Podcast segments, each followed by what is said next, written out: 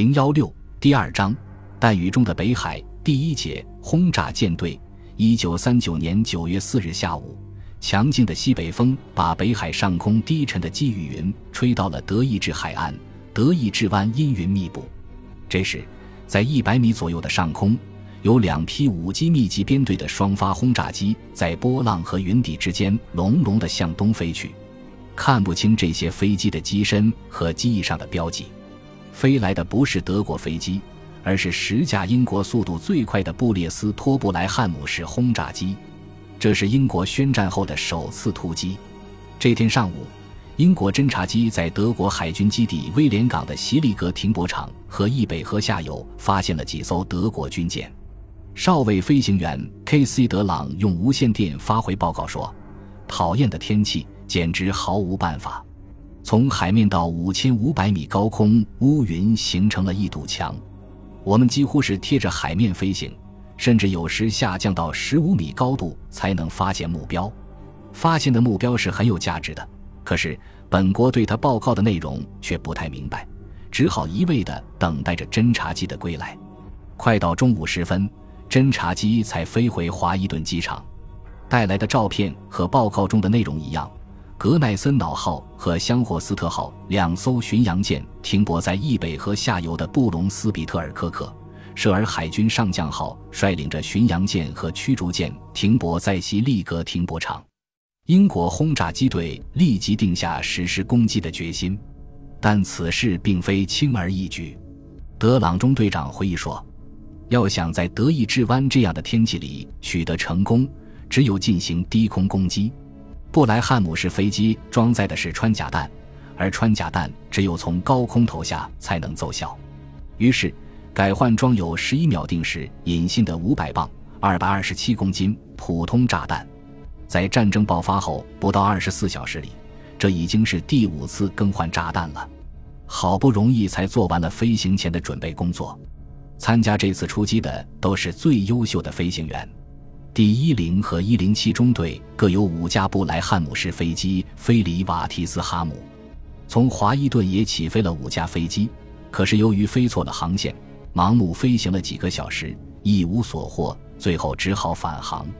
德朗少尉飞在五机编队的前头，一直朝东飞去。出发前，他们已计算好改变航向的时间，时间一到，他们就沉着地改航。那边应当是赫尔果兰。可是下面几乎什么都看不见。这时，布莱汉姆式飞机正向南朝着德国的北海海岸飞行。前哨监视艇曾一度像幽灵似的浮现在海面，但立刻又消失在雾霭之中。一会儿，海岸线突然出现在前面。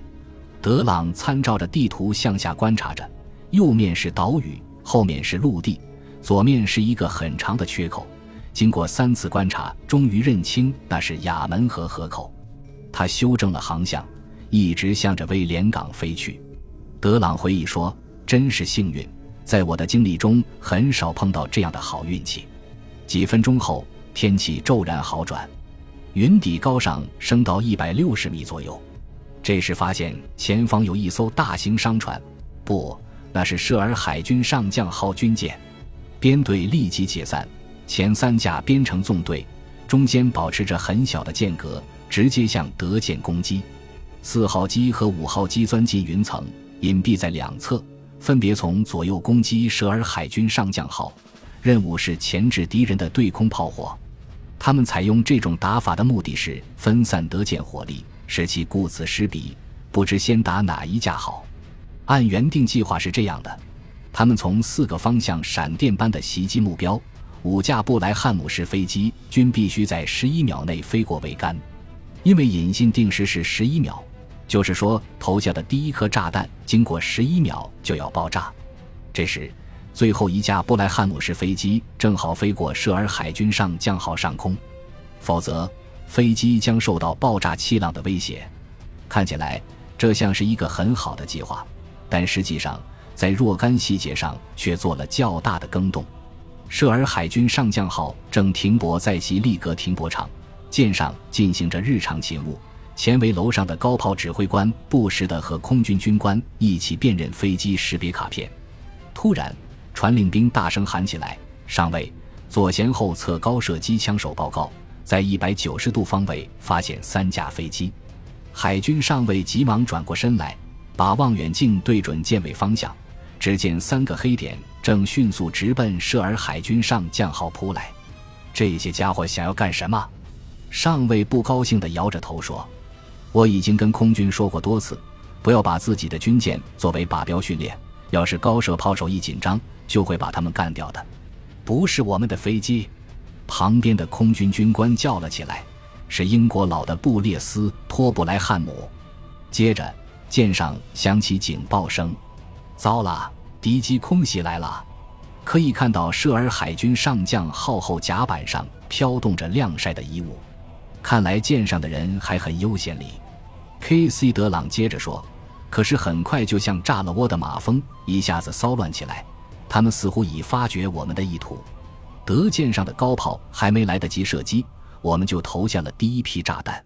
军舰的桅杆好像伸手就可以碰到似的，两颗重磅炸弹斜刺里飞过桅杆，命中目标。一颗落到后甲板上，另一颗在甲板上跳了一下，掉进海里，没有爆炸。”高射炮终于吼叫起来，紧紧地咬住飞去的布莱汉姆式飞机。